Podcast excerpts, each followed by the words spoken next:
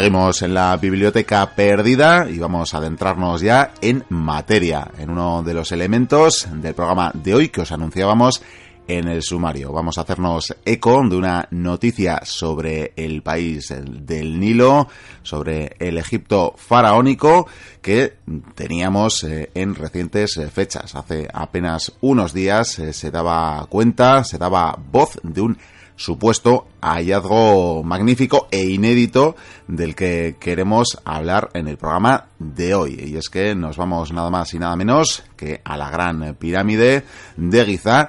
Y qué mejor, qué mejor para hablar de estas pirámides, para hablar de Egipto, que contar con una amiga al otro lado del hilo telefónico. Así que vamos a dar la bienvenida, después de poquito más de un mes, a Isabel García Trócoli. Bienvenida, Isabel.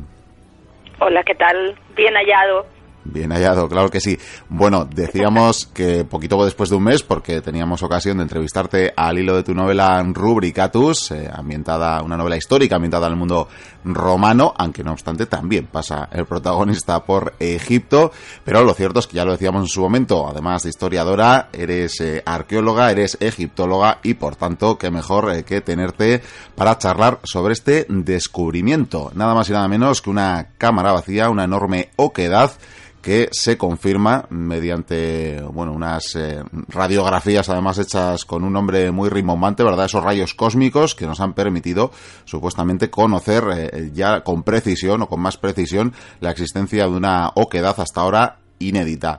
Hasta aquí la noticia que se publicaba hace apenas unos días en la revista Nature, que un artículo que firmaban creo que más de una treintena de investigadores. Luego veremos quizás eh, cuáles son sus particularidades y que a lo largo de 18 páginas nos desgranaban cómo han llegado a esta conclusión. Así, con el titular que puedes contarnos, Isabel, ¿cómo recibiste esa noticia? Bueno, pues eh, la verdad es que mm, eh, como, como egiptóloga que, que ya, ya no ejerzo, pero que ejercí durante unos años y mm, estuve rodeada de, de, muchos otros egiptólogos en la Universidad de Barcelona, la verdad es que los egiptólogos estas noticias las recibimos mm, de manera un poco fría, eh, porque, bueno, eh, son noticias sobre todo mm, dedicadas a los egiptomaníacos y además, no sé, son eh, cosas que ya sabíamos. No hace falta tanta tecnología para saber esto. Ya sabía, eh, hace muchos siglos que se sabe que hay huecos en, en las pirámides. Eh, no, no es una cosa nueva. entonces son noticias más mediáticas que útiles para la egiptología. la prueba está en que en, el equipo que ha hecho estas mediciones no hay ni un solo egiptólogo, ni un solo arqueólogo. Hay ingenieros de robótica, geógrafos físicos, expertos en inteligencia artificial, pero no hay egiptólogos. Además, son, son proyectos muy costosos y, y, con muchos menos, pero muchísimos menos recursos. Se podrían llevar a cabo campañas de excavación eh, donde se extraen muchos más datos que son mucho más útiles y más relevantes sobre la vida de los egipcios. Yo siempre digo que con una buena estratigrafía y una buena excavación bien hecha y bien registrada y, y bien analizada, eh, se pueden muchísimas, saber muchísimas más cosas y además en, en, lugares mucho menos glamurosos. Claro, las pirámides son eh, el, símbolo ¿no? de Egipto y todo el mundo está muy interesado en las pirámides, pero es que las pirámides eh, es, es, es, una cosa más. Eh, a mí me interesa mucho más de qué comían, cómo era el clima, qué animales había, qué plantas había, cómo vivían, y eso me lo da la arqueología, la, arqueología pequeñita, esa que tú con tu paletín vas eh, ahí excavando poquito a poco, eso es lo que nos da información. Así que mientras los egiptólogos de verdad se las ven y se las desean para obtener financiación para la arqueología de verdad, pues salen estos grandes equipos de ingenieros de las universidades de, medio mundo y hacen sus mediciones con estas grandes, eh, con estas maquinitas. Y dices, bueno, está bien, mm, está bien, pero habéis llegado a una conclusión que ya se sabía todo bien, esto. Bien, bien, Isabel, eso está bien porque ya casi desmentimos o negamos la mayor, ¿no? Y es verdad, es cierto que lo han podido eh, seguir, lo han podido leer también eh, nuestros mochuelos, nuestros oyentes que a los dos días de anunciarse este gran hallazgo, desde el propio Egipto, mm, expertos, arqueólogos locales, eh, bueno, hay con un nombre también como el de Zahi Hawass, ¿verdad? Eh, bien conocido, eh, salían a desmentir diciendo o dando otro titular muy diferente, ¿no? Diciendo que no habían hallado absolutamente nada. Entonces ya tenemos esta contradicción, eso es, que no se supiera antes. Ya tenemos esta contradicción de la que nos estás dando algunos datos más, ¿no? Sí que es cierto que quizás han podido localizar de una manera mejor algo que ya era conocido, que era sobradamente conocido. Sí, así es, así es. La verdad es que hay una hay una anécdota que que es muy indicativa de esto, nos la cuenta José Miguel Parra. En, eh, hay un libro que yo recomiendo mucho a los mochuelos, eh, a los mochuelos que les guste el, tema de las pirámides, eh, que debe haber muchos, que es precisamente la historia de las pirámides. y además está en castellano, porque lo malo de la bibliografía, digamos, de, de, la, de la egiptología de divulgación, es que hay muy poca cosa en castellano. Hay muy poca cosa y lo poco que hay, digamos que es muy tendencioso hacia esa egiptomanía, ¿no? Donde mm, se prefieren ver misterios donde no los hay y, digamos, eh, vamos a buscar el origen de muchas cosas eh, fuera del planeta Tierra, que eso ya ni, ni, lo quiero mencionar. Así que eh, Parra hay un, tiene un libro muy muy bien hecho sobre las pirámides y nos la cuenta y es que ya en el 1839 a eh, Perring, eh, un caballero inglés que estaba trabajando eh, en muy duras condiciones, en, creo que era en la pirámide romboidal, y em, los obreros, claro, se quejaban de la falta de oxígeno, de la, del calor que hacía, y de repente, cuando fuerzan una, una, entrada en una de las cámaras, empiezan a sentir una fuerte corriente de aire que, que sopla desde el interior hacia el exterior eh, de manera que casi se quedan oscuras, se les apagan las lámparas y esa corriente estuvo soplando durante dos días, hasta que cesó de repente.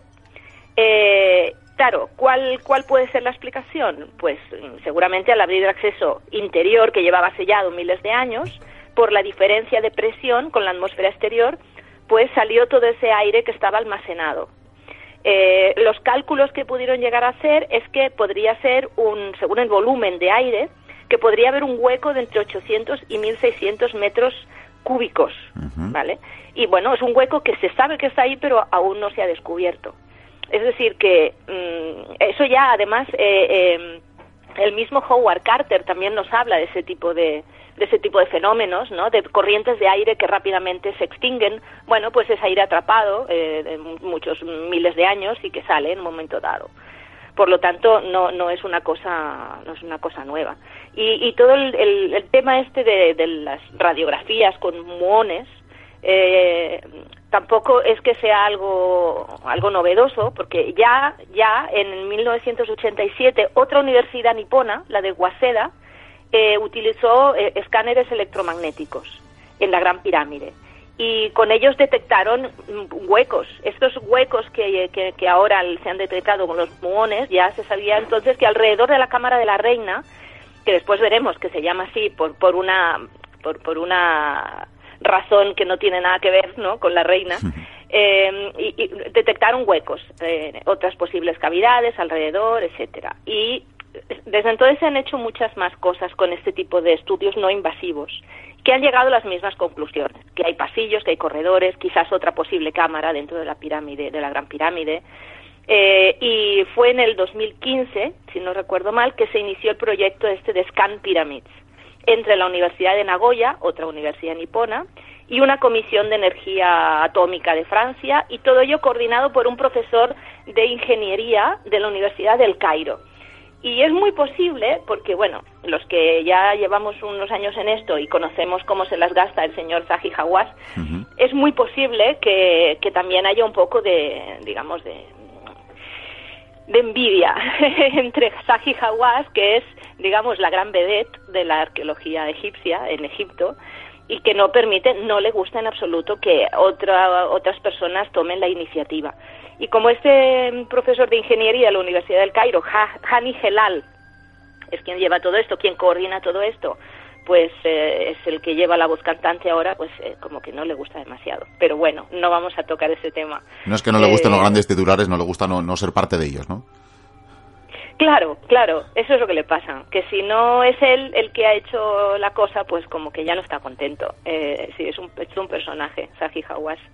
Así que sí, esto ya se inició en el 2015, se colocaron detectores de muones en el interior y en el exterior de la pirámide. ¿vale? ¿Los muones qué son? Pues los muones parece ser, yo no, no entiendo demasiado del tema, ¿eh? aviso, pero por lo que me he podido yo informar, son partículas llegadas del espacio que se producen cuando los rayos cósmicos, que constantemente estamos bombardeados por ellos, eh, chocan contra los electrones.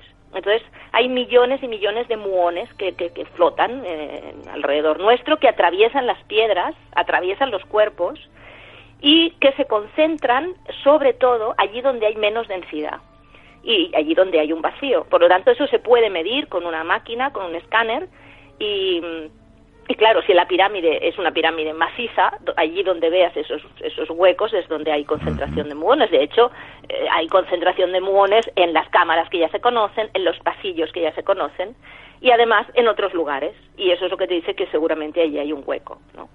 Eh, en el 2016 se encontró uno de esos huecos en el muro norte, no sé si estáis eh, orientados, donde está la entrada de la pirámide justo eh, en el interior de, unos, de unas grandes piedras, unos grandes sillares que se ven que tienen forma como de cuña. Pues eh, al otro lado de esos sillares en forma de cuña se pudo localizar un hueco. Es posible que esos sillares dieran origen a otro corredor, es muy posible.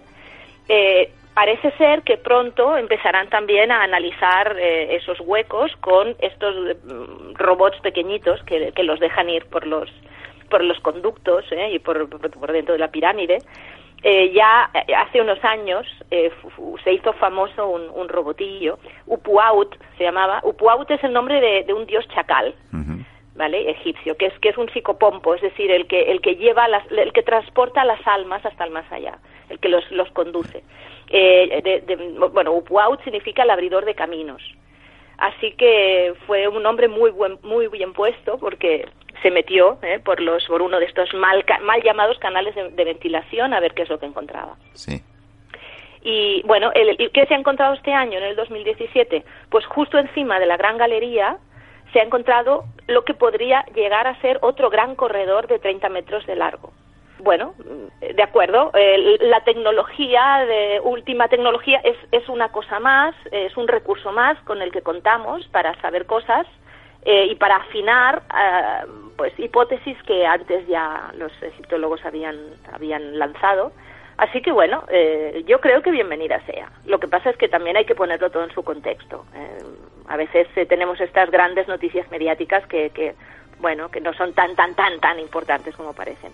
Cierto, en todo caso, Isabel, que parece que le hemos quitado todo, bueno, todo, todo lo que puede aportar este supuesto, vamos a entrecomillarlo, descubrimiento, o esta certeza o esta certificación de la existencia y las medidas aproximadas de esa cámara oculta. Lo que, lo que sí que es cierto que de confirmarse una vez confirmada y en espera de que de algún modo se acceda o no a esa cámara, eh, Claro, sí que tenemos una investigación ya de las pirámides eh, del mundo egipcio desde, bueno, casi casi desde hace, desde hace siglos, ¿no? O desde las primeras veces que hayan podido adentrarse en esa pirámide. Incluso, incluso milenios. Incluso milenios. Claro, pero lo cierto es que si algo ha caracterizado en el caso de la Gran Pirámide, así como de muchos otros templos egipcios, ha sido la ausencia de objetos, eh, es decir, ya estaban vacías las cámaras que conocemos a día de hoy. ¿Se puede esperar, eh, un egiptólogo podría esperar encontrarse algo eh, dentro de esa cámara? Esto ya es especulación pura y dura porque no tenemos ninguna certeza, pero ¿crees que podría haber algo mm, que pueda interesar mm, más a los arqueólogos en este caso que, bueno, que a estos expertos, ¿no? que desarrollan nuevas tecnologías? Mira, la verdad es que el tipo de información que más que más eh, interesa y que, más datos da no es tanto el gran hallazgo espectacular de objetos valiosos de oro, de plata, de tesoros. Eh, los tesoros eh, pues no dan mucha información, la verdad. Son muy bonitos, gusta mucho de encontrarlos, de exponerlos, la gente va más a verlos, pero como mm, información valiosa egiptológica pues eh, la verdad es que no, dan muy poca.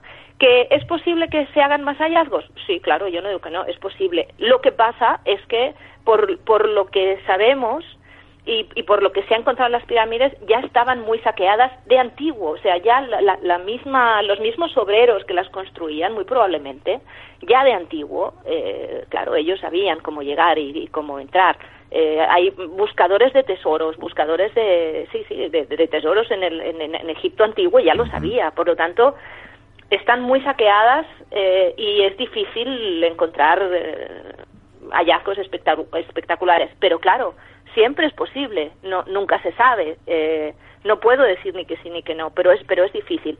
Lo que te decía es que lo que realmente eh, da información a los egiptólogos son las, mm, eh, las inscripciones que podemos encontrar en, o bien en las paredes, o bien en eh, los objetos menos, eh, digamos, eh, valiosos, como pueden ser, yo qué sé, pues mm, los, las cerámicas, las cerámicas donde están las ofrendas que se le dejaban en la cámara al rey, ¿no? Con aceite, pues con, con cerveza, con comida en general, esas cerámicas están selladas eh, nos dicen eh, el, reinado del faraón, nos dicen la procedencia de esas, eh, de esas ofrendas. Es decir, ese tipo de información, que no es tan glamurosa, es la que nos interesa más desde el punto de vista de la egiptología.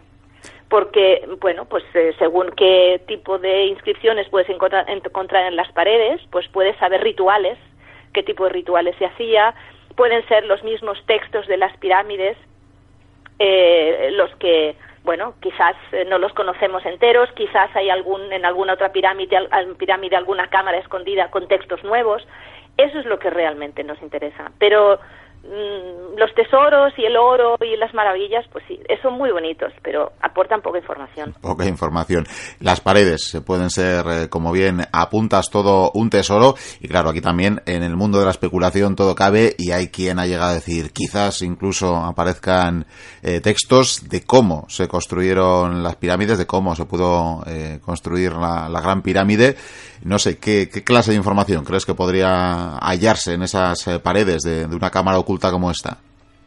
Bueno, eh, eh, información, por ejemplo, como la, que se encontró en uno de esos huecos de la Gran Pirámide, que habían eh, que habían inscrito los obreros, los mismos obreros que la habían que la habían construido, y gracias a esa información que ellos van dejando en las paredes, se ha podido saber más o menos el tiempo que se tardó en construirlas. Eh, es decir, esas cosas pequeñitas, esos poquitos eh, eh, datos que no son tan, como te decía antes, tan glamurosos, esos son los que nos dicen más, más cosas. Ya te digo, mm, rituales nuevos, maneras de hacer nuevas. Difícilmente vamos a encontrar en una, en una pirámide cómo se hizo la pirámide. primero porque seguramente era un tipo de saber era un tipo de saber que no, que no estaba expuesto, es decir, eh, era algo muy ritualizado, era algo que mm, tenía mucho que ver con, eh, con la revelación divina, con los sacerdotes, no lo van a exponer eh, directamente en una pared, ¿no? manual para construir una pirámide, no, eso no lo vamos a encontrar. Pero eh, vamos a encontrar información indirecta que nos vaya dando datos incompletos. Y, que a partir de ellos, a partir de ese puzzle de datos incompletos, sí que podemos ir sabiendo algo más, pero difícilmente vamos a encontrar ese tipo de, información. Hay que tener en cuenta, de todas maneras, que textos en las pirámides no los encontramos a partir de la quinta dinastía, es decir, las pirámides eh, grandes eh, de, la cuarta dinastía son anepígrafas, es decir, que no, no, tienen, no tienen textos, no, no están inscritas. Así que es a partir de, la, de las pirámides de la quinta dinastía que vamos a empezar a encontrar textos. Isabel, si te parece, y aprovechando también eh, tu presencia, aunque sea telefónica, sí que podemos hacer un repaso, ahora que estás inventando dinastías y demás, creo que nos remontamos a la cuarta, para hablar un poquito, si te parece, de esta gran pirámide, de su historia, de su origen y de cómo, bueno, tenemos ya hasta en el nombre, ¿no? Una, en el nombre que nos ha alcanzado, que nos ha llegado, eh, creo que gracias a Heródoto, a ese gran eh, historiador de su tiempo, pero que nos dejó también algunas medio verdades, mentirijillas y leyendas curiosas en forma de historia, ¿verdad? Porque lo cierto Pues es que sí. esta no es la pirámide de Keops, ¿no?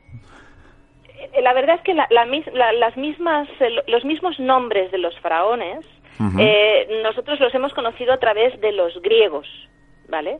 Eh, últimamente la tendencia en la egiptología es denominarlas con su nombre egipcio, es decir, con su nombre verdadero, no el nombre que le dieron los griegos. Entonces, eh, también es verdad que aún falta mucho recorrido para unificar eh, criterios, unificar criterios de, de transcripción de nombres. eh, en, en español todavía no existe un criterio unificado de denominación de los antiguos eh, faraones.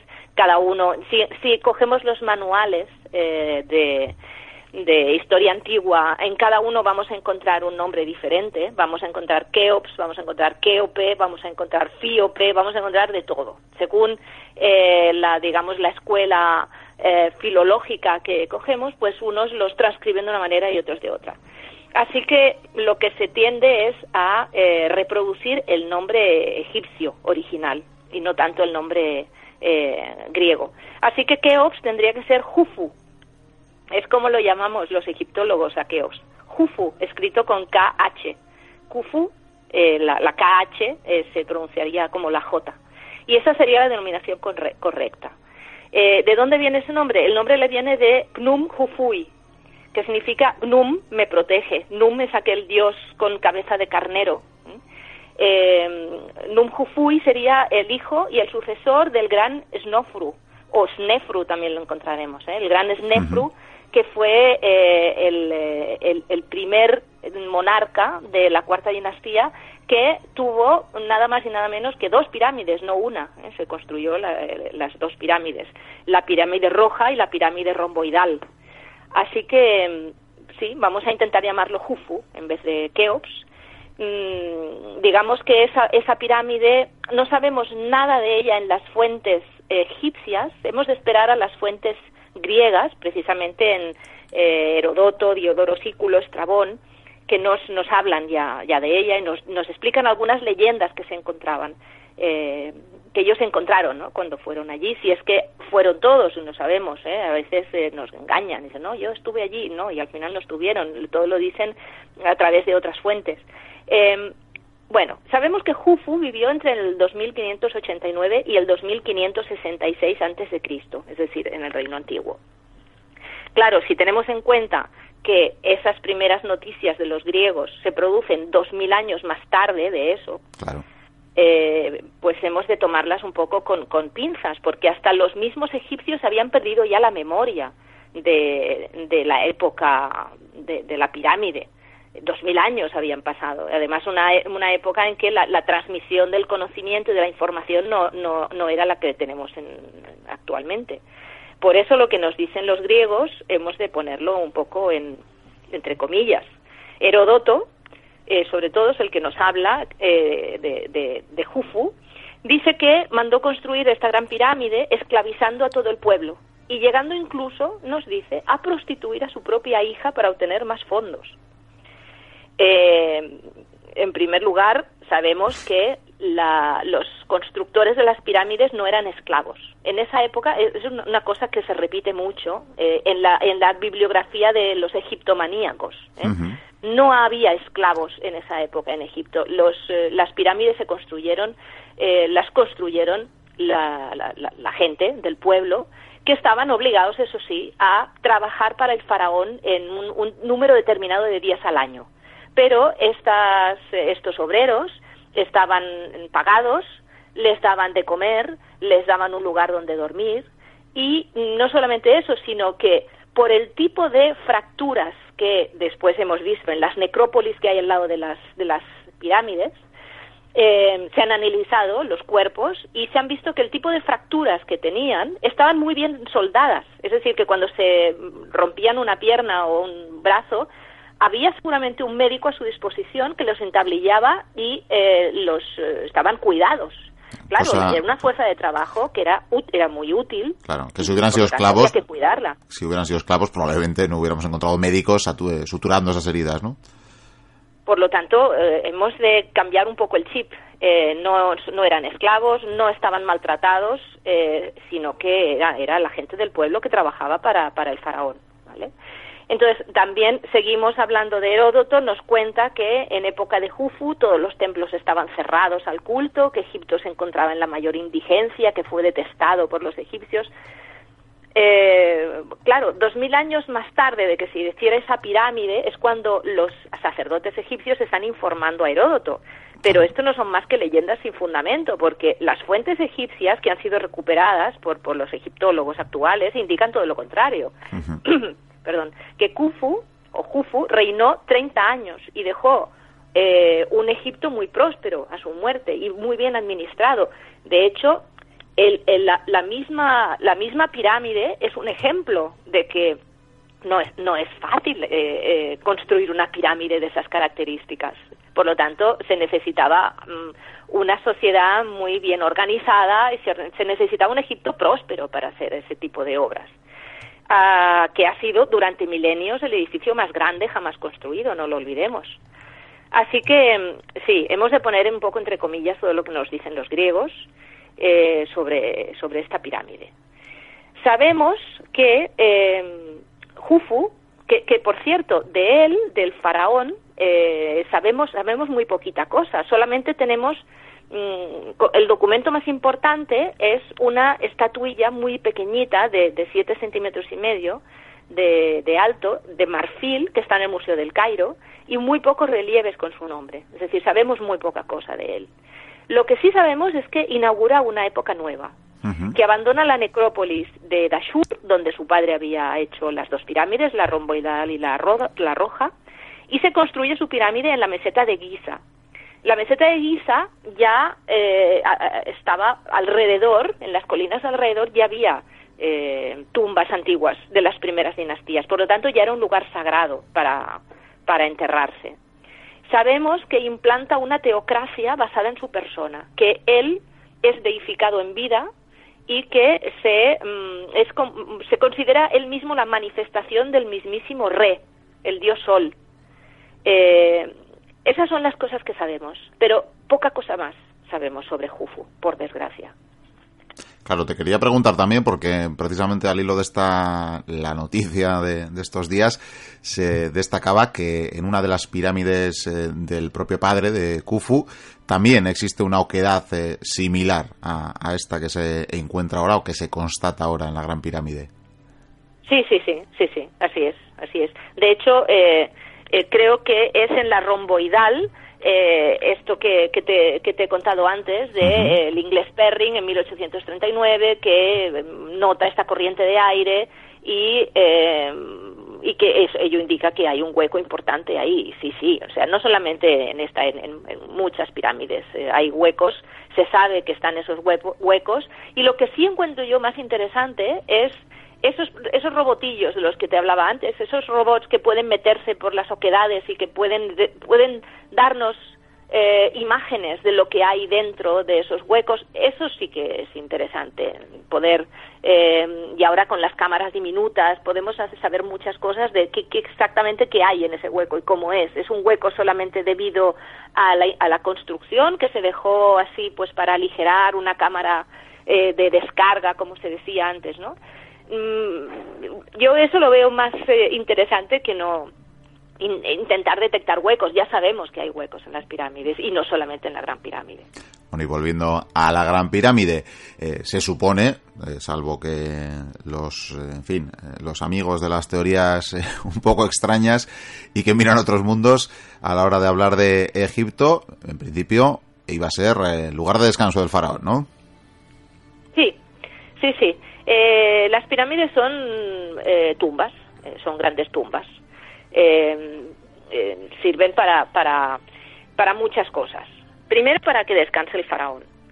Y segundo, son como, digamos, rampas de lanzamiento, y os va a parecer un poco extraño, rampas de lanzamiento del K del faraón.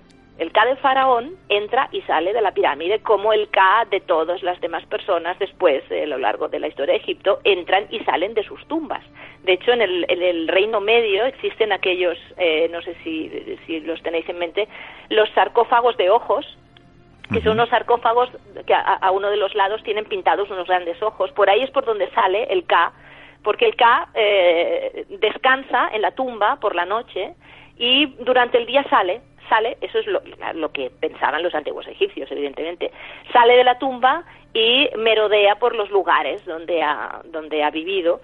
En el caso del faraón, el K sale disparado por esos, eh, por, los que, lo que antes se llamaban los canales de aireación de la, de la pirámide, de las pirámides, eh, son algo mucho más eh, ritual, o sea, tienen un sentido mucho más, ritual. Y es precisamente por donde sale el K del faraón para encarnarse en una de las estrellas imperecederas. Eh, los faraones encarnan en las estrellas fijas, las circumpolares. ahí es donde habitan el K, los Ks de los faraones. Por lo tanto, la pirámide es el lugar de descanso del cuerpo del faraón, donde el Ka se encarna por la noche en su cuerpo para descansar, y también son lugares eh, que eh, los propulsan a sus Kas directamente hacia las estrellas circumpolares. La, pirámide eh, también se creía que era un rayo de sol petrificado, un rayo de sol que, digamos, se, se, petrificaba en el piramidion el piramidium eh, se cree que estaría eh, chapado eh, de oro, imaginemos entonces ¿no? el, intenso sol de Egipto, que se, refleja en ese piramidium y lo que sería para un campesino egipcio de hace cuatro mil años ver esas moles enormes de caras completamente lisas en medio eh, surgiendo en medio del paisaje y con ese sol que está eh, reflejándose en el piramidio enchapado en oro. Eso sería como una aparición realmente del otro mundo. No olvidemos que algo realmente espectacular para ellos. Es bueno señalar que las pirámides tenían un recubrimiento del que a día de hoy carecen, ¿verdad? Sí, las pirámides estaban recubiertas, que por ejemplo la Gran Pirámide se ha perdido ese, ese, ese recubrimiento, de unas losas de, de caliza blanca de la, de, la mm, zona de Tura. Caliza de Tura es una caliza blanca que refleja la luz del sol y todo ese revestimiento se ha perdido excepto en algunos lugares y por eso sabemos que estaba. Ah, así que hemos de imaginarnos ¿no? ese rayo de sol petrificado, hecho, hecho pirámide, em, y que además una cosa muy interesante, una cosa muy interesante de la Gran Pirámide es que eh, la, la cámara funeraria del rey está en el corazón de la pirámide. Normalmente eh, las cámaras funerarias las tenemos a nivel de suelo o bajo tierra, pero en la, en la Gran Pirámide la tenemos en el corazón de la pirámide. Por lo tanto, eh, Jufu, que es la manifestación misma de Re, del Sol, está eh, descansando dentro del rayo solar. O sea, el rayo solar que entra por el piramidion y él está dentro del rayo solar porque él es el mismo rayo solar, él es el mismo Re. Eso es muy interesante. Eh, otra, otra, otra otro aspecto de las pirámides es que también son la, digamos, el símbolo de la primera tierra que emergió en, eh, en el momento de la creación. Todo el mundo que conoce Egipto sabe que eh, el Nilo tiene una gran inundación o tenía, ahora está todo contenido allí en la, en la presa de Asuán, pero tenía una gran inundación anual. Esa inundación hacía que las tierras de cultivo se quedasen completamente inundadas de agua durante una temporada y ese agua poquito a poco se iba retirando, se iba retirando. Eh, ese agua eh, estaba llena de lodo que era, eh, digamos, fertilísimo, hacía las tierras muy fértiles. Cuando se retiraba el agua, ese lodo quedaba en las tierras y lo hacía, las hacía muy fértiles y cuando se iba retirando el agua iban saliendo las primeras islas de tierra. Entonces los egipcios imaginaban el inicio del cosmos ah, como algo parecido. Las aguas del, océano primordial, que es el Nun, se retiran poco a poco y aparece una isla de tierra. Esa es la creación, la creación de la, del cosmos. Entonces la pirámide sería el símbolo de esa primera colina primordial que aparece eh, y eh, la montaña, la, primera montaña, la primera colina, y eh, la pirámide estaría simbolizando también eso, ¿no? la creación de, de, la, de la tierra primordial. Hay mucho, hay, hay mucha amiga, hay mucha amiga. en, en, Egipto, a mí lo, que más me, atrajo la atención cuando decidí estudiar egiptología es toda, toda, toda esa simbología que hay detrás de cualquier cosa, todos esos rituales, todos esos símbolos, eh, a mí es lo que más me apasiona de la cultura egipcia. es decir, los egipcios no hacían nada porque sí. Eh, todo, todo detrás tiene, tiene una explicación simbólica, todo tiene una explicación ritualística y eso es lo que más me, apasiona de Egipto. Bueno, y también, además de toda esa simbología, eh, también eran prácticos, ¿no? Y creo que el emplazamiento era adecuado desde diferentes ah, puntos de vista, ¿no? Sí, bueno, prácticos, pero también de, esto tiene que ver con el ritual. Por, por una parte, sí que es verdad que eh, había una cantera cuando se eligió el lugar para poner la gran, la gran pirámide, esta, esta gran meseta de, de roca de la cordillera libia, que es Giza. ¿vale? Había una gran cantera cercana y eso, claro, es muy importante porque se necesitaron muchísimas piedras. Después hablaremos, si quieres, un poco de los datos numéricos de la pirámide. Sí. Pero eh, eso es importante, sí, sí. Pero es que además eh, estaba eh, ese, lugar donde se, se, colocaron las tres pirámides, que parece que, que están en línea, ¿verdad que sí? eh, estaba muy cerquita de las ciudades sagradas de, bueno, que después conoceremos con los nombres griegos de Letópolis y Heliópolis, ¿vale? Pero que en el reino antiguo eran Gem y Yunu. Heliópolis es Yunu. Eh, esas dos ciudades sagradas sirvieron como referencia espacial para construir las tres pirámides. Eh, en Yunu, es decir, Heliópolis, la ciudad del sol, en Yunu estuvo eh, la piedra Benben. La piedra Benben era una especie de roca. Es posible que fuese una roca de origen eh, cósmico, como la que se como la que se venera en el santuario de la Kaaba. Sí. esa piedra Benben la tenían dentro del santuario este de Yunu, del dios Sol, y se creía que, era la primera roca que nació de las aguas primordiales, ¿no? Eh, eh, cuando te contaba esto de, del día, de, la, de la creación del cosmos. Sí. Eh, Jufu quería hacer de, de, Giza la Heliópolis occidental, porque eh, no olvidemos que Yuno está a un lado del río, del Nilo, y Giza está al otro lado, está en Occidente, y es por Occidente por donde los muertos inician su camino hacia el otro mundo. Y por eso es eh, siempre en la orilla occidental del Nilo donde encontramos todas las necrópolis porque es por donde se van los muertos, es por donde se pone el sol.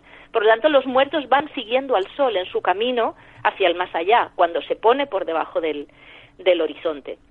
Como dices, no eh, estaba nada al azar, nada se dejaba al azar. No, no, nada, nada, nada. ¿eh? Por lo tanto, si el mismísimo Re, el Sol, su cometido era ponerse por la Heliópolis de Occidente, eh, era, era su pirámide, era su horizonte, por lo tanto, la pirámide, que todas las pirámides tenían un nombre en, en, Egipto, en el Egipto antiguo, ¿eh? las pirámides tenían nombre, porque eran entes, eh, eran entes que para que existiese algo en el antiguo Egipto tenía que recibir un nombre, si no, no existía. Eso era muy importante. Entonces, la pirámide se llamaba Ajet Jufu, es decir, el horizonte de Jufu, porque es por el horizonte por donde Jufu, que era el sol, se ponía. Por lo tanto, eh, eh, hay esa identificación perfecta ¿no? entre el faraón y el sol. El faraón descansará eternamente en su horizonte de la misma manera que lo hace Re, donde revive por siempre, porque esa es la función del complejo funerario, donde el faraón revive por siempre, eh, donde eh, su Ka sale y entra, sale y entra de la misma manera que el sol nace y muere, nace y muere constantemente en ese, en, ese ciclo eterno de renacimiento y muerte. Eso es muy interesante. explica también, ¿no? Por qué, por qué puede estar la cámara funeraria, que por cierto tiene su particularidad en la construcción, luego lo podemos comentar, pero quiero decir que no está bajo la pirámide, sino es parte de ese rayo de sol, ¿no? Identificándose con, la propia deidad. Sí, sí, sí, sí, así es. Eh, es lo que te he comentado antes, que está justo en el corazón de la pirámide, justo dentro del rayo petrificado que es la, pirámide. Sí, eso es algo característico eh, y único de la Gran Pirámide. No, no lo encontramos en las otras pirámides. Sí.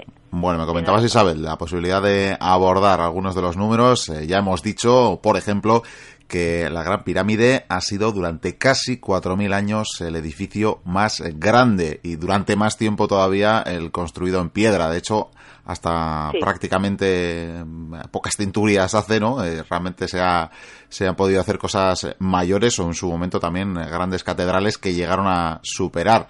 Pero, sin embargo, los números de esta construcción, que por otra parte también eh, por eso dan tanto pie y tantas alas a la imaginación, ¿verdad? Nos dejan, pues bueno, por ejemplo, ese gran número, ¿no? Los 2.300.000 bloques de piedra con los que está construida la pirámide. Sí, no, no, son, son ah, eh, datos abrumadores, son abrumadores.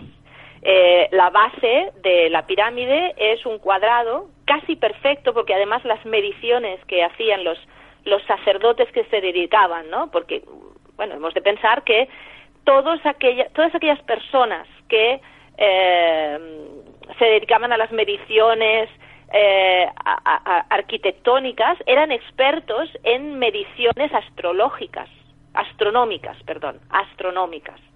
Eh, sabían perfectamente cuándo salía, cuándo se ponía cada una de las estrellas, conocían perfectamente el cielo, de manera que eso les ayudaba mucho en hacer las mediciones también eh, a la hora de construir las pirámides. Todos ellos eran sacerdotes. La base es un cuadrado casi perfecto, te decía, de 230 metros de lado. Pero ojo, la pirámide roja también tiene estos números de 230 metros de lado. Lo que pasa es que la pirámide roja es mucho más bajita, es más, más achatada. ¿eh? Esta pirámide nuestra es, es, eh, es más alta. Eh, las caras de la pirámide, de la gran pirámide, están orientadas a los cuatro puntos cardinales. el suelo de piedra sobre el que se alza se niveló también con una exactitud sorprendente. Eh, la pirámide alcanzó una altura de 146 metros. Ahora sabemos que no es tan alta porque se han perdido las, últimas hiladas. Sabemos que ahora tiene 139, si no recuerdo mal. Pero originalmente eran 146 metros. Como decía, se dedicaron 2.300.000 bloques de caliza numulítica, sin contar los bloques de la caliza de Tura que eran del revestimiento, ¿eh? que hoy han desaparecido, casi en su totalidad. Pero a mí el dato que más me, me, ha mm, impresionado y que nos lo, nos lo da José Miguel Parra en su libro es que en su interior cabrían holgadamente las catedrales de Florencia, de Milán, de San Pedro el Vaticano, de San Pablo de Londres y la abadía de Westminster. O sea, casi nada. Ahí es nada, ahí es nada. De, unos, de unos eh, datos impresionantes. Te iba a preguntar también, eh, Isabel, por eh, la, bueno, no sé si es enigmático o no, la, la, entrada, la conocida por lo menos, que está también a cierta altura, ¿no? Está, no, está al, ras del suelo, digamos. Eh, teóricamente, porque hay investigaciones que apuntan a otra dirección, ¿no? Pero en principio está a cierta altura la entrada principal. Sí, sí, sí. La entrada, la entrada original de la pirámide se encuentra en la decimoquinta hilada de la cara norte es decir, que a unos 15 metros de altura. Ahí es donde tendría entrada la pirámide. Pensemos que, eh, claro, las entradas de las pirámides eh, eh, era, era algo que no, no se tenía que utilizar. La, pirámide, una vez cerrada, por allí no entraba ni salía nadie. Quiero decir que estaba bien para después, una vez el faraón, para primero para meter al faraón, y después para que salieran todo el séquito de personas que lo habían dejado en su tumba, pero ya está, una vez se cerraba, ahí esa entrada no tenía razón de ser, no tenía que entrar y salir nadie. Eh, el acceso que, que se utiliza en la actualidad es muy antiguo, es muy antiguo, fue excavado en el, en el siglo IX por eh, un califa, un califa eh, que tiene un nombre un poco, digamos, extraño, Al-Mamun, el califa Al-Mamun, que era el hijo de aquel famoso califa de las mil y una noches, de Harun al-Rashid. Pues bien, este acceso eh, por el que se entra hoy, y que es del siglo IX, eh, está tres metros por debajo de la entrada original. De hecho, cuando, cuando si, si hemos ido a la pirámide hemos tenido que subir por unas escaleras hasta llegar hasta, hasta la entrada original. Eh, y mm, hay, hay también ah, cosas que me gustaría comentar de la pirámide, porque normalmente eh, las denominaciones que hacemos de sus diferentes cámaras digamos que también deberíamos ponerlas entre comillas, porque la denominación de Cámara de la Reina, de una de las dos cámaras que tenemos en la, en la pirámide, se debe precisamente a este califa, al califa al-Mamun, que cuando vio que el techo de esa cámara era a, dos aguas, a doble vertiente, pensó en las tumbas femeninas musulmanas que también la, tapa la tienen a dos aguas y por eso le llamó la cámara de la reina, pero de reinas ahí pues que sepamos no, claro, como las cámaras estaban todas eh, eh, vacías y estaban expoliadas eh, cuando se encontraron, pues no sabemos nada, sabemos si estuvo la reina o estuvo el rey o quién estuvo ahí. La cámara principal, que es la que llamamos del rey, de hecho, ahí sí que se encontró un sarcófago de granito, de grande, grandes dimensiones, y que era tan grande, tan grande, que se sabe que solamente pudo ser colocado cuando se estaba eh, construyendo la pirámide, porque después, una vez construida, no, no entraba por ninguna parte, o sea, no cabía por los conductos, eh, ni, por las, eh, ni por los corredores. Por lo tanto, se, se puso ya en el momento de la construcción. Después el rey llegaba en su ataúd y el ataúd se colocaba dentro del sarcófago. El ataúd sí que se podía meter perfectamente por los corredores. Pero él no se encontró nada, el sarcófago estaba vacío, el sarcófago de granito vacío. Es una estancia especialmente alta, ¿verdad? La Cámara del Rey. Sí, sí, está precisamente es lo que hablábamos antes. Sí, sí, es, es, la que está en la corazón, en el corazón de la pirámide. Sí. También hay una cámara subterránea, de todas maneras, en la Gran Pirámide. ¿vale? Está, eh, está por, de, por a 30 metros por debajo de la llanura de Giza. Y cuando se, se cuando, cuando los investigadores la, la, la pudieron examinar, pues la impresión que daba es que la habían dejado sin acabar, que estaba inacabada. Sin embargo, eh, como pasa en otros lugares, eh, eh, algunos egiptólogos creen que ese aspecto inacabado es una cosa mm, querida, o sea, que se hizo a, propósito, así. ¿Por qué lo dejaron así? Porque se quería contar con la protección, y eso es algo que encontramos en todos los, los edificios egipcios, siempre hay que contar con la protección y con el favor de las divinidades del lugar, ¿vale? Y en, este caso sabemos que el dios Sokar, que eh, conocemos después en época griega como Socaris, ¿eh? el dios Sokar, que es un dios originario de la llanura de Giza, seguramente lo que se, lo que se quería era contar con su protección. Sokar es una divinidad tónica. ¿Qué significa tónica? Que es una divinidad que habita bajo tierra.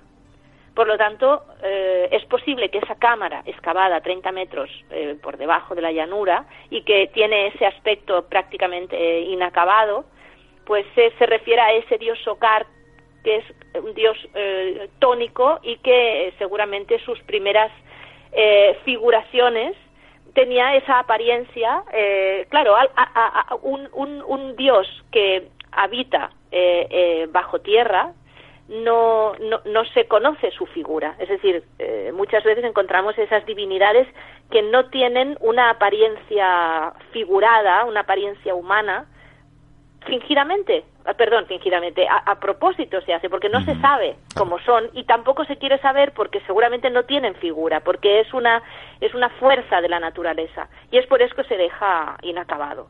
Bueno, esa sería una hipótesis de algunos egiptólogos pero es muy posible también que se dejase inacabada por, por, por, razones X que desconocemos. Todo, eh, claro, cuando se habla de, de, estos, eh, de estos momentos que están tan lejos en el tiempo, uno pues no puede hacer afirmaciones. Eh, si no tiene un documento que realmente avale su hipótesis, no puedes hacer afirmaciones categóricas. Bueno, creo que las caras de la pirámide tienen también cierta peculiaridad, ¿no? Cierta cara cóncava que proyectaba algo muy especial. Sí, sí, y parece ser que no es, no es la única pirámide eh, en donde encontramos esto, que también hay otras pirámides que les pasa lo mismo y que a simple vista no se ve, a no ser que estés allí en unos momentos muy determinados del año. ¿eh?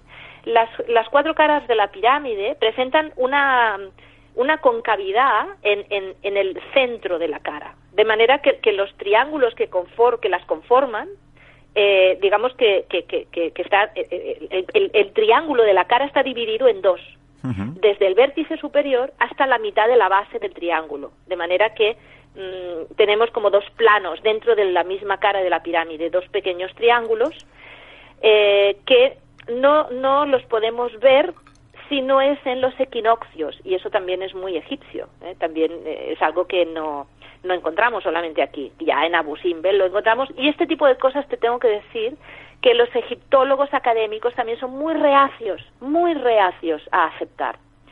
Sin embargo, en Abu Simbel se ha comprobado perfectamente que funciona, que en los equinoccios el rayo de sol ilumina las figuras que están al fondo de, eh, del, templo. Eso se sabe porque sucede, porque se ha visto que sucede. Y aquí también sucede. en los pocos minutos que, eh, que suceden a la salida del sol, es cuando uno de estos, algunos de estos planos triangulares permanecen en sombra y otros se iluminan. Y en la puesta de sol del equinoccio también ese fenómeno se repite, pero al contrario. Aquellos triángulos que por la mañana habían estado oscuros, ahora están iluminados. Ah, pero claro, hemos de, pensar que eh, en el momento del equinoccio de primavera es precisamente cuando se siembra, es cuando se está empezando a sembrar. Y en el equinoccio de otoño es el inicio de la cosecha. Así que son momentos importantes dentro de, la vida mm, egipcia. Y es precisamente en esos momentos tan importantes que el mismísimo dios Sol señala el lugar de reposo eterno de eh, aquel que había sido su, eh, su manifestación en la tierra, que no es otro que Jufu, en la pirámide de Jufu. Así que no es descabellado pensarlo, que realmente detrás haya toda esta explicación eh, astronómica. Sí, sí. Bueno, esa simbología, pirámides cargadas de misterio y de simbología que realmente emana de, de, todo este país, ¿no? Tan, eh, bueno, tan, una cultura milenaria de la que tanto eh, sabemos, pero de la que tanto queda por saber. Nos hablabas antes, Isabel, de los conductos de ventilación que no son tal y de esas rampas de salida del K. Creo que nos podrías contar algo más. Eh, ¿qué, eran exactamente? Sí, sí, muy interesante el tema de los canales de, de aireación o conductos de ventilación. mal llamados así, porque, bueno, ¿qué es lo que se tenía que airear? Eh, dentro de una pirámide. Que había quizás los jamones colgando. No, y perdona por, por la broma, no había nada que airear. Por lo tanto, eso es otra cosa. Eh, estamos, eh, bueno, están convencidos los, los egiptólogos que, que, es algo ritual, como todo, como todo. Y es lo que te decía, seguramente son las rampas de lanzamiento por donde el K se unía a las estrellas imperecederas, ¿eh? porque además están situados a, cada lado, en la parte superior, a cada lado de las dos cámaras principales, de la Cámara del Rey y de la mal llamada Cámara de la Reina. Y se dirigen cada uno de ellos en diagonal hacia arriba, hasta que salen por una de las cámaras de la, de la pirámide. Em, eh, eso, eso está ahí eh, y no deberían llamarse conductos de ventilación. No sé cómo se deberían llamar, pero hemos de tener en cuenta, pues eso, que no había nada que, ventilar. Lo que es interesante es que en uno de esos conductos se encontraron unos objetos interesantes. ¿eh? Eh, una bola de piedra, una estaca de madera y un objeto que recuerda muchísimo, es un objeto eh, metálico, que recuerda muchísimo al cuchillo Pesheskev. El cuchillo Pesheskev es como una especie de digamos, eh, eh, elemento metálico alargado que en la punta se divide en, en dos. Eh, está como abierto en dos mitades que salen hacia afuera. ¿Qué, ¿Qué, era el cuchillo Pechesquez? Pues precisamente era con el que se cortaba el cordón umbilical del recién nacido. ¿Vale? Este dato no es, no es, eh, no es una tontería, es bastante relevante. La muerte para los egipcios era considerada un renacimiento en el más allá. Cuando morías, renacías en el más allá. Y a las momias se les hacía un ritual muy, muy, digamos, conocido. Antes de dejarla descansar en su tumba, a la momia se le tenía que despertar los sentidos para que pudiera gozar de las ofrendas que se les dejaba en la tumba. Se le tenía que volver a dar vista, oído, eh, olfato, etcétera. Y con este ritual, que es el ritual de la apertura de boca, eh, lo que se hacía era poco a poco guiar a la momia por todos los pasos que hace un bebé cuando llega al mundo, porque en realidad mm. esa momia estaba renaciendo, o sea, ese K estaba renaciendo en el más allá. Y todo este ritual empieza, pues, cortando el cordón umbilical, enseñando a respirar, enseñando a mamar, a, qué hacer con los dientes de leche, cómo, masticar. Eh, cada uno de esos pasos está contemplado en el ritual de la apertura de boca. Por lo tanto, la idea era eh, dar eh, ese renacimiento, ayudar a la momia en ese renacimiento en el más allá. Así que si encontramos en, un, en uno de esos canales que impulsan al K hacia el más allá, encontramos un cuchillo pechesquer, pues no no es algo no no es algo raro no, es al contrario. Sí te iba a preguntar además porque creo que esos son precisamente los únicos objetos que en tiempos modernos se han podido hallar en la Gran Pirámide Sí, sí, sí, sí, sí. No, la verdad es que la Gran Pirámide estaba completamente saqueada, no había nada, y estos son los únicos objetos que se han podido encontrar. Sí. Eh, claro, en tiempos modernos. Seguramente se encontraron muchos otros en tiempos antiguos, pero ya no, ya no lo sabemos. pero una cosa también interesante de la, de la orientación de estos mal llamados canales de ventilación es que hemos dicho que había cuatro, ¿verdad? Sí. Bueno, pues uno mira hacia Alfa Draconis, que en el reino antiguo era la estrella polar. ¿Vale? Otro hacia la constelación de Orión, que en los textos de las pirámides se identifica con el dios Osiris, eh, que es el dios del más allá, el dios de los muertos. Otro está orientado hacia la Osa Menor, ¿vale? Es interesante que en estos textos, en los textos de las pirámides, a esta constelación de la Osa Menor se la identifica con la forma que tiene eh, la azuela, es decir, el, instrumento que se utilizaba en el ritual de la apertura de boca, mencionado antes. Ese ritual consistía en que el sacerdote acercaba una, como una especie de, de azuela de escultor, de, pequeña hacha que tiene una forma, digamos, eh, especial, la iba acercando a todos los sentidos la momia, a los ojos, a los, eh, a los oídos, a la boca, etcétera. Bien, pues la osa menor era identificada con la azuela del ritual de la apertura de boca. Y el último canal está orientado hacia Sirio. Sirio siempre ha sido la estrella de Isis, de la diosa Isis. Por lo tanto, eh, también eso son cosas a tener en cuenta. Ya te digo que hay muchos egiptólogos que son muy reacios a todo este tipo de explicaciones porque, claro, pues eh, digamos que la egiptología hay que darle carta de naturaleza científica, hay que ser científica. Pero claro, estamos, eso no lo podemos olvidar. Estamos estudiando a civilizaciones antiguas que de científicas tenían poco sobre todo eran, eh, eh, eran eh, digamos, funcionaban de una manera mitopoética, funcionaban de, una manera radicalmente diferente a, nuestra ciencia. Por lo tanto, hay que intentar entenderlos también en su manera de pensar. Si solamente aplicamos la ciencia para, para entender a los egipcios, no, no, pues nos estaremos quedando con muy poco, estaremos entendiendo muy poco hay que intentar meterse en la mente del egipcio y pensar como pensaría un egipcio. Así que para mí no es nada descabellado todo este tipo de, explicaciones. Eh, no de explicaciones, sino de constataciones. Si realmente están orientadas hacia esas estrellas, pues eh, algo querrá decir. Desde luego tiene todo el sentido del mundo. Isabel, creo que es momento de volver a la reflexión que hacíamos eh, al inicio de esta conversación que tenemos contigo y que tanto nos está ilustrando en torno al antiguo Egipto y desde luego a la gran eh, pirámide de Jufu. bien, todos los datos que nos has dado, todo este conocimiento, toda esta simbología, eh, lo curioso es que la hemos podido llegar a saber, la hemos podido llegar a alcanzar, eh, la habéis podido desentrañar eh, las y los egiptólogos sin todas estas modernidades que nos dejan estos titulares tan rimbombantes, ¿no? Quizás esto mm, refrenda de alguna manera que quizás sea más necesario orientar los recursos a la investigación mm, de otros ámbitos, ¿no? Bueno, todo está bien, todo, todo es interesante y todo es necesario, pero claro, en un momento y en un ámbito en donde siempre falta dinero, siempre falta dinero, de hecho, y además aprovecho para desde aquí denunciar el estado de la egiptología en España, o sea que es, es, es penoso, penoso. Eh, ¿Cuántos amigos egiptólogos grandes egiptólogos, además expertos en criptografía egipcia, expertos en muchas, en, muchos eh, elementos de la cultura egipcia, ah, han tenido que abandonar, abandonar la carrera y dedicarse a cosas que no tienen nada que ver. Eh, eh, cuando yo realmente veo ese desperdicio de, ese desperdicio de, de, talento, ¿no?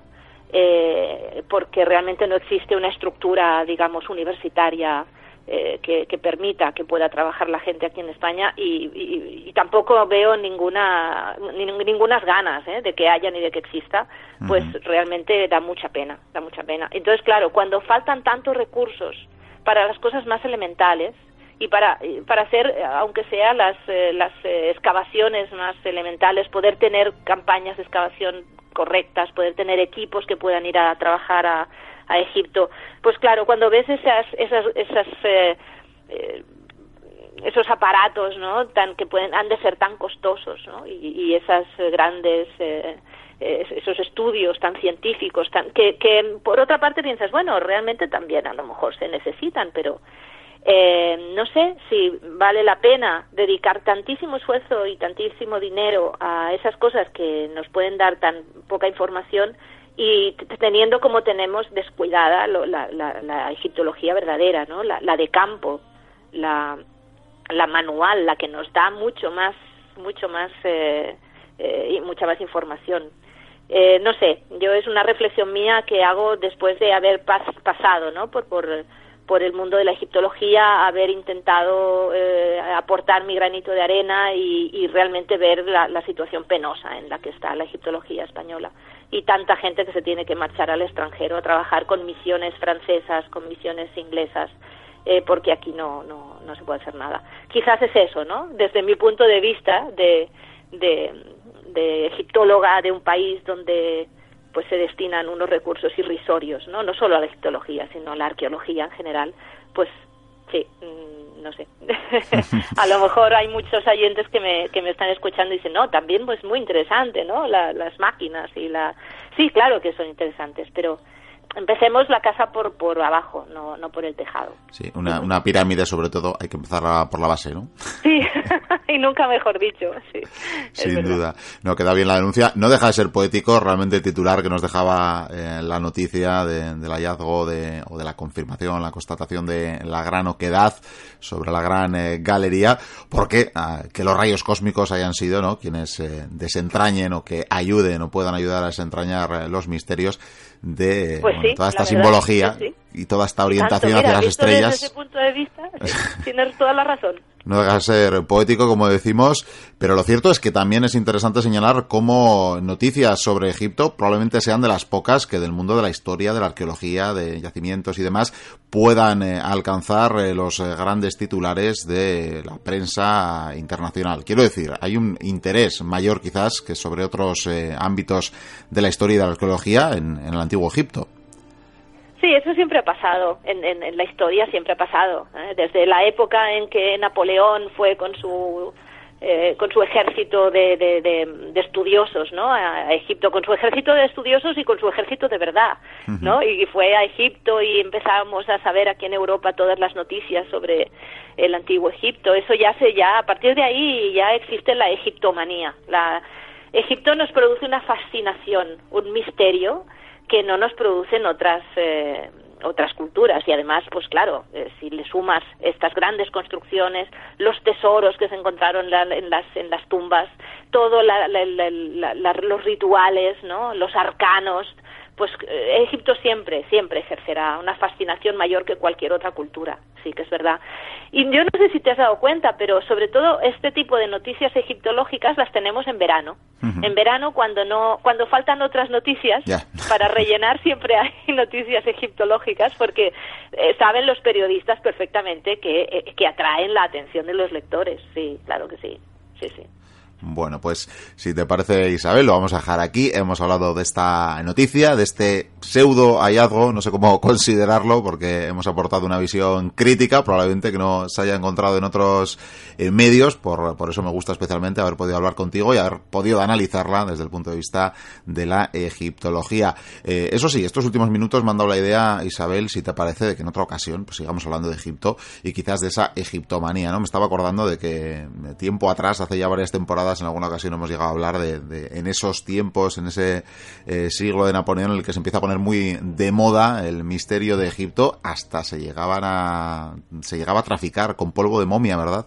Con diferentes fines. Hay cosas interesantísimas en ese ámbito que si te parece cosas te podría yo explicar de eso. Pues por eso, por eso. que se hacían si te parece, en el siglo XIX. Claro que sí. hacemos que, sirva de sumario o que sirva de, de, adelanto para una próxima entrega en la que podamos hablar de cosas tan curiosas, porque desde luego, eh, sin duda, esta hora que llevamos, que a mí se me han pasado como cinco minutos, eh, me da la sensación de que podríamos estar hablando muchísimas más de, Egipto. Eh, gracias, gracias, eso sí, a tener a alguien como tú que desde luego conoce, conoce el país del Nilo, ese país, como decimos, lleno de misterio, porque todavía probablemente tenga mucho que ofrecernos esa historia milenaria. Claro, hablamos, si, si, vemos todo lo que nos dan tiempos clásicos más conocidos, ¿cuánto no tenemos que conocer todavía del antiguo Egipto, no?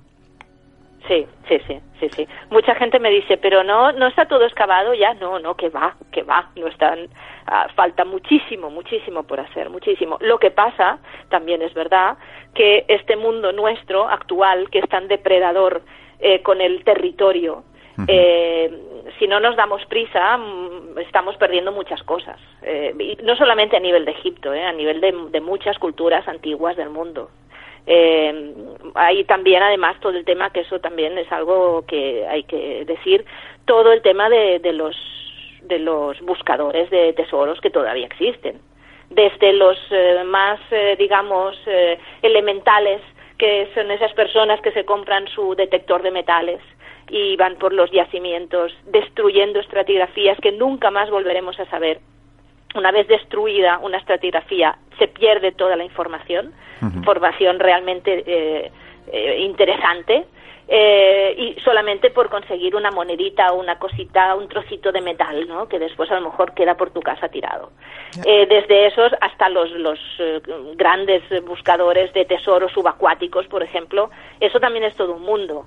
Eh, la verdad es que las, estas grandes tecnologías que nos permiten, por un lado, eh, emplearlas en, la ah, bueno, en, la investigación académica, también están en manos de, estos grandes buscadores de tesoros que están tienen muchos recursos y también tienen esa tecnología y, también pueden llegar a, a, los tesoros por su, por su cuenta, fuera del mundo académico. Por lo tanto, Mm, sí, ah, todavía quedan muchas cosas por, por eh, encontrar, pero cuidado, cuidado porque estamos perdiendo también muchas cosas por el camino.